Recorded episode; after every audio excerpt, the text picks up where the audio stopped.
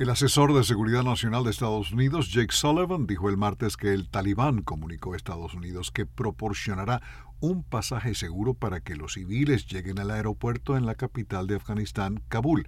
El alto funcionario también dijo en rueda de prensa el martes que Estados Unidos cree que la evacuación de Kabul puede durar hasta agosto 31.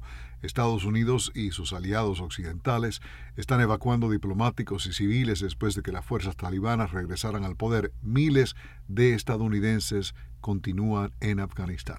Fuerzas militares estadounidenses han sido trasladadas a Kabul para ayudar en los esfuerzos de evacuación después del colapso del ejército y el gobierno de Afganistán tras los rápidos avances de las fuerzas talibanas.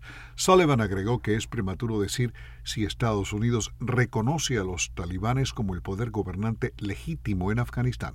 La portavoz de la Casa Blanca, Jen Psaki, dijo que Estados Unidos está dando prioridad a la evacuación de ciudadanos estadounidenses, empleados de la Embajada estadounidense en Afganistán y sus familias, personal afgano empleado localmente y titulares y solicitantes de visas especiales de inmigrante disponibles para intérpretes y otras personas que han ayudado a Estados Unidos en Afganistán.